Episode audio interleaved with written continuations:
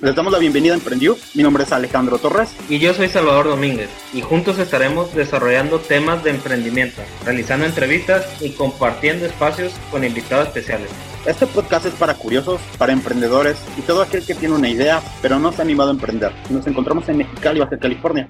Hola, ¿qué tal gente? ¿Cómo están? Bienvenidos a una nueva edición esto es Emprendió. Yo soy Alex Torres y le doy la bienvenida a todos los demás. ¿Qué tal, chicos? ¿Cómo están? Hola, Alex. Pues yo soy Salvador Domínguez, aquí listos para aprender algo nuevo, compartir ideas junto con los chicos y con toda la gente que nos está escuchando. Eh, la verdad, estoy muy feliz, estoy muy contento, me siento muy alegre a pesar de, pues, de esta temporada, de que uno se siente a veces frustrado, feliz, creativo, inspirado. Todas las emociones posibles, ¿no?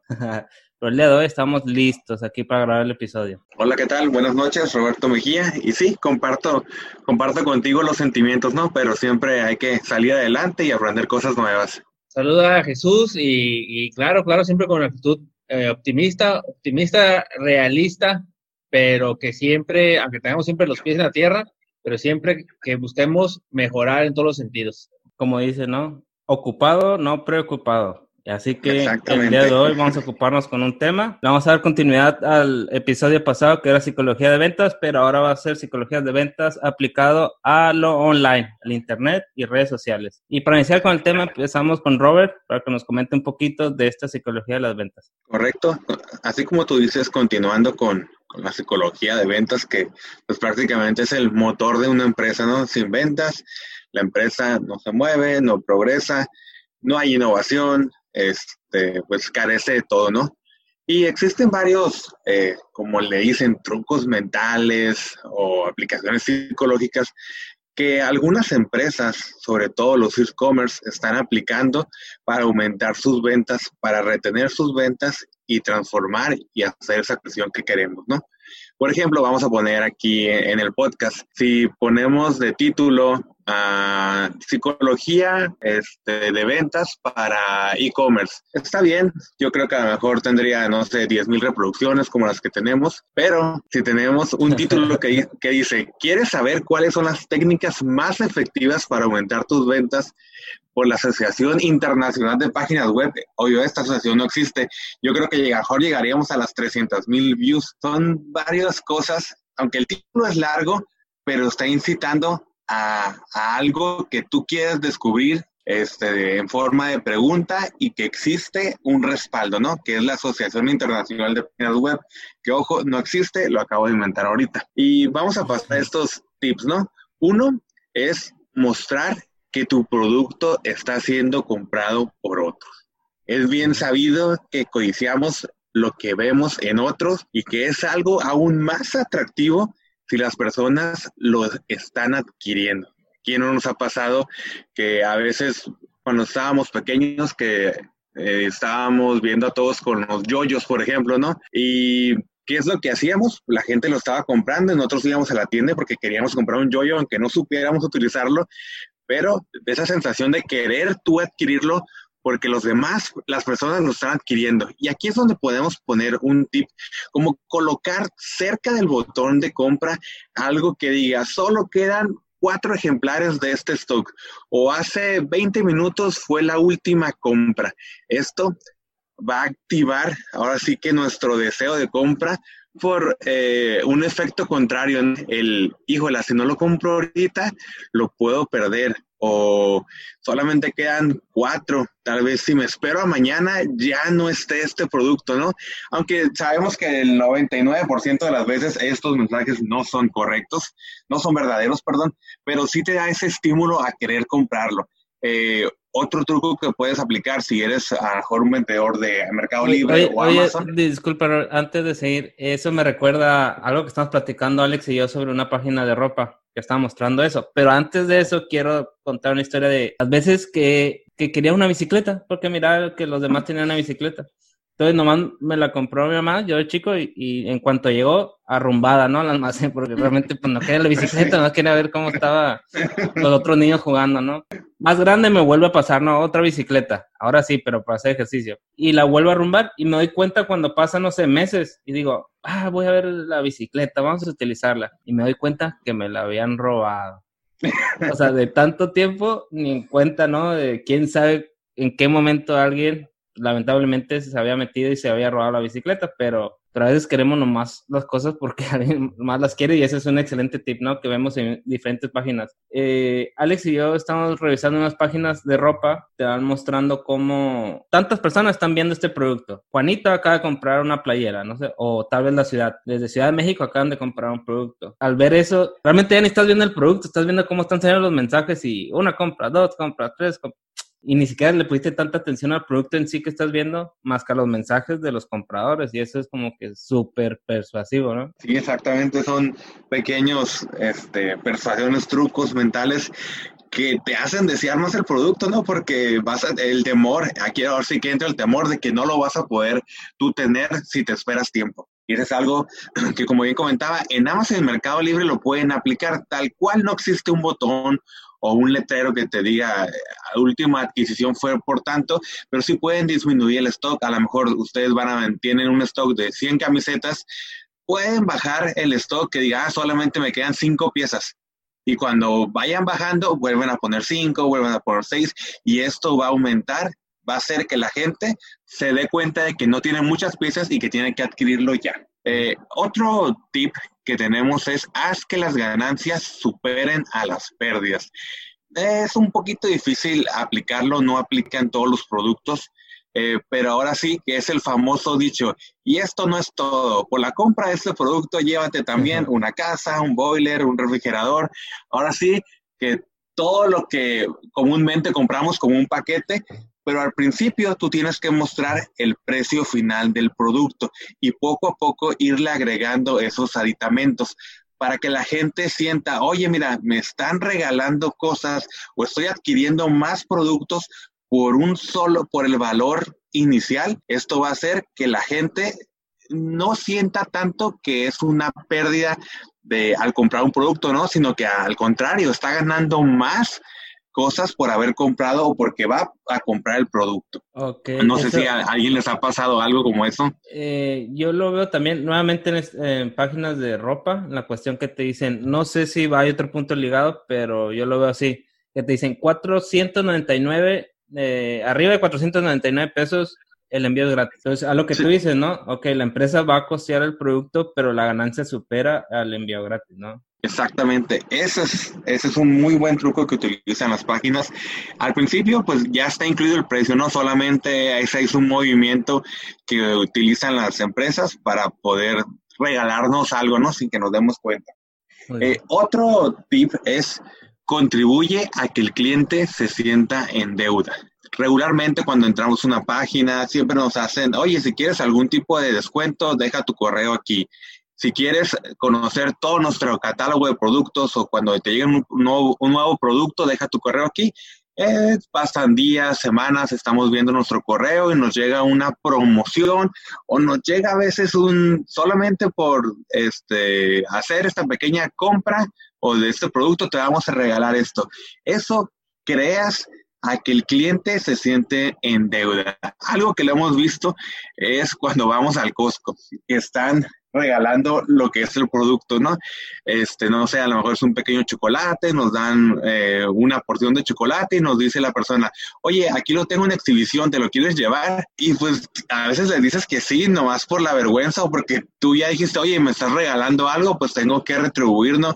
Sí, pues me lo voy a llevar. Muchas veces lo dejas ahí arrumbado, pero muchas veces no y terminas comprando. Y esto es un truco que utilizan las empresas para aumentar sus ventas, no regalar eh, algo pequeño para que tú te sientas con el compromiso de adquirir más productos de la empresa. Eso lo aplica un poquito en Oxxo, ¿no? Cuando están vendiendo cosas y llegas a caja a pagar y te dicen, por dos pesos más te puedes llevar un chicle, o por un peso más y tu recarga te llevas como X producto. A veces como que no lo quieres, pero a veces la chava está guapa y dices, bueno, está bien, dámelo todo, dame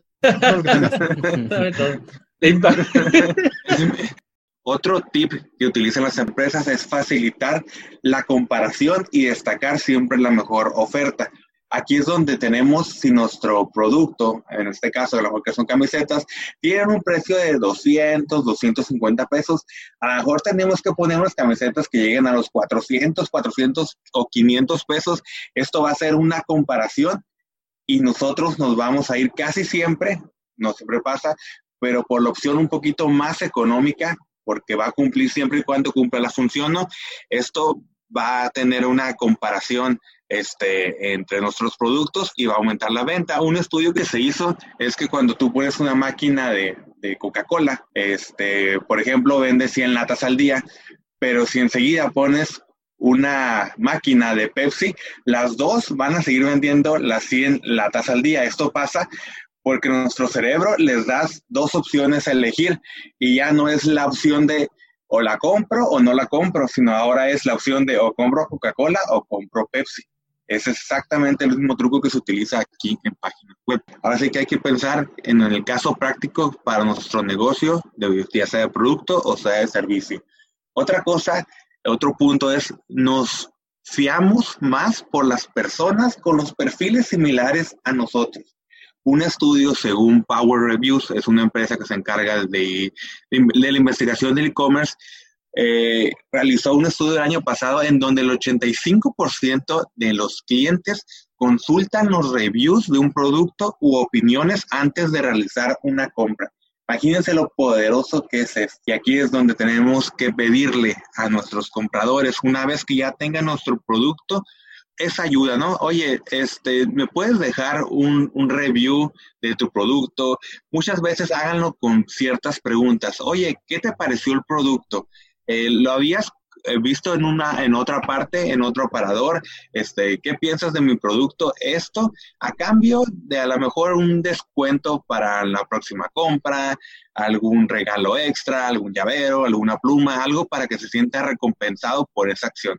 Y esto pues va a aumentar nuestras ventas. Ahora sí que nuestro embudo de ventas se va a hacer más efectivo porque va a haber muchas opiniones de muchos compradores que son como nosotros y obviamente si nuestro producto es bueno, tiene buena calidad, las opiniones deben de ser casi siempre positivas. Ojo, esto no siempre pasa, por eso siempre debemos de cuidar muy bien al lado, a los reviews y a los compradores. Y eso lo miramos en un episodio pasado que entrevistaban el Leus, Alex, ¿no te acuerdas que dice que una de las cosas principales al principio es, eh, recolectar testimonios, así como tu portafolio de trabajos hechos, es, es, pedir a los clientes que de cierta manera te den como un agradecimiento, su retroalimentación y tú lo puedes usar a tu favor para decir, mira, estos son los trabajos que he hecho, ¿no? Sí, algunas, algunas por ejemplo, un día me llegó alguien, tenía un mensaje en mi face y fue como, ah, vi, vi que te gustó, eran como dibujos de mi página. Ah, él era un diseñador y como que, ah, ok, no, no, no recordaba la verdad que había entrado a su página, entonces ya, ya me metí para ver quién era. Ya chequé y efectivamente era un diseñador gráfico que había puesto su trabajo y, y yo le estuve dando likes a algunos. Entonces me dijo, eh, ¿qué tal si te hago un, un, logo pequeño? Algo, algo que no sea tan difícil. Este, lo checas, si te interesa, pues después ya, ya compras mi servicio. Este, pero si no, cuando recibas el logo y, y si te sirve, si te funciona, si es como lo querías, me dejas un pequeño comentario y pues recomiendo mi página. Y fue como, va, órale. Ya le dije más o menos lo que quería y me lo hizo. Y pues yo a cambio, pues nada más le di como la calificación de cinco estrellas. Y a este chavo hace muy buen trabajo. Realmente no me vendió nada, solamente fue esa, pues intercambio de, de favores. Entonces, pues puede, pueden aplicarse, puede aplicar esa también. Fíjate, nunca había escuchado esa estrategia, pero es muy buena, ¿eh?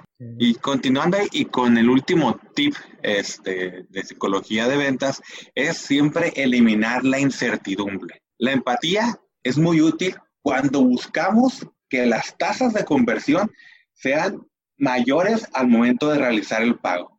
Y esto nos ocurre que a veces ya tenemos nuestro producto, lo vemos, ya vimos todos los reviews, y al momento de pagar vemos una lista interminable, interminable de requisitos que nos dan.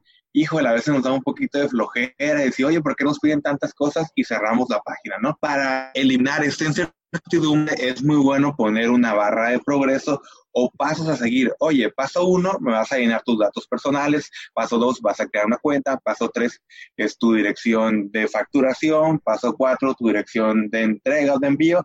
Y paso cinco, va a ser ya introducir los números de tu tarjeta, ¿no? Esto es un tip que aplican casi todas las empresas, casi todos los templates que ya conocemos, pero es muy bueno para eliminar esa incertidumbre y que no sea una lista, como bien comento, interminable para completar nuestro carrito ¿no? de compras. Así es, de hecho, un dato muy interesante es de que Bueno, por ejemplo, de entrada, el, acceso a la Internet México ya es más del 60%, que son alrededor de 70 millones de clientes potenciales, ¿no? Pero lo interesante es que en el mundo se crean alrededor de 300 sitios web por minuto. solo esa es la velocidad con la que está creciendo este, las páginas web y obviamente los comercios, ¿no? No solamente grandes negocios, sino pequeños y medianas empresas. Este, y bueno, a mí me gustaría solamente aportar un, un, consejo que creo que es muy importante y que he visto que cometen errores pequeños negocios y es tener que sea una página que contenga un call to action. ¿Qué significa? Un, que sea accionable, una llamada a la acción. Que muy, aunque generemos contenido, este nos debe llevar así como una ola a tratar de aterrizarnos hacia algo concreto que sea que nos compre. Porque muchas veces hacemos contenidos muy padres y muy buenos diseños o muy educativos, pero debemos de una forma que sea visible, entendible, legible, compartible, una forma mediante la cual nuestro potencial cliente pueda eh, terminar en una acción, ya sea suscribirse, ya sea, este, bueno, todo, todo lo que deseamos, ¿no? Que compre algo, que nos recomiende, que lo comparta, que le dé un like, que, eh, que se meta a otra red social, que se meta a todo nuestro ecosistema de, de medios. Y bueno, ese sería el comentario de hoy, el cual está patrocinado por la Asociación Internacional de Páginas Web. No existe nada, pero hoy lo creamos. Hoy, andamos creativos. Hoy andamos creativos. Eh, y complementando a Jesús, esto se nos presentó a Alex a mí el momento que creamos un canal de YouTube, uh, de otro proyecto que estamos haciendo, y este podcast, ¿no? O todos los posts que estamos haciendo, y los llamados a la acción son muy importantes, pero viene el miedo a decir, eh, no soy tan bueno, recomiéndame o darle like o darle seguir. A veces no nos sentimos tan seguros de nuestro trabajo que es por lo mismo que lo omitimos. Pero los mejores lo hacen. Si tú ves a los youtubers, lo que te dicen, no se les escapa. Y antes de cerrar o al principio, entre medio, te dice, recuerda seguirnos, darle clic a la campanita y vámonos, ¿no? Eso es una llamada a la acción. El poder decir claramente qué es lo que eh, quieres que haga la persona que te, está escuchando, te está comprando, eh, ayudándole a, se puede decir que a pensar menos, porque a veces uno nomás anda por internet y, ocupas una palabra para terminar de cerrar el trato. Y ese es el llamado a la acción. Quiero retomar poquito a lo que estaba comentando hace un momento Roberto sobre lo del sentido de urgencia. nosotros por naturaleza compramos lo que creemos que se va a acabar rápido. Gran caso, el del papel de baño, ¿se acuerdan? Cuando todo el mundo compró papel de baño porque se iba a acabar o no recuerdo cuál era la conexión entre papel de baño y coronavirus, no me acuerdo, pero el mundo empezó a comprar papel de baño a lo loco, ¿no? Entonces tenemos ese sentido de urgencia por ir a comprar las cosas que se van a acabar muy pronto. Por ejemplo, cuando la Cheve que se empezó a ley seca de, de volada, vimos filas enormes comprando Cheve porque ya no iba a haber Cheve. Entonces es un instinto muy normal y eso se vuelve un comprador compulsivo. Alguien que lo supo entender muy bien fue este Venancio Ortega, Amancio Ortega, el dueño de Sara. Él fue uno de los que comenzó con este modelo de negocio y le fue muy bien, ¿no? Hasta ahorita ha hecho el trabajo bastante bien. Integró a Sara lo que se llama moda rápida, me parece. Y era ese sentido de urgencia, lo cual hace que la gente pues esté muy al pendiente de tu producto, regrese rápido por él y lo esté visitando a cada rato, ya sea tu tienda o tu sitio web, porque sabe que se va a acabar muy rápido y va a haber nuevos diseños. Y definitivamente cada vez que metas nuevos diseños va a haber poquitos, entonces tienes que comprar rápido por si algo se acaba. Aparte de que no vuelven a regresar, es la promesa de que cómpralos, son los únicos que hay, no van a volver a regresar. Entonces, este sentido de urgencia le funcionó muy bien y gracias a esto, pues creó lo que es Inditex. Es un conglomerado de muchas empresas y esta estrategia fue bastante buena. Él eliminó lo de las tendencias de temporada y yo lo de, pues ya se me quedó toda la ropa de verano, ya es invierno, ahora tenemos que, que vender todo lo que tenemos por el exceso de stock. Entonces, es muy importante eso que comentó al inicio Robert.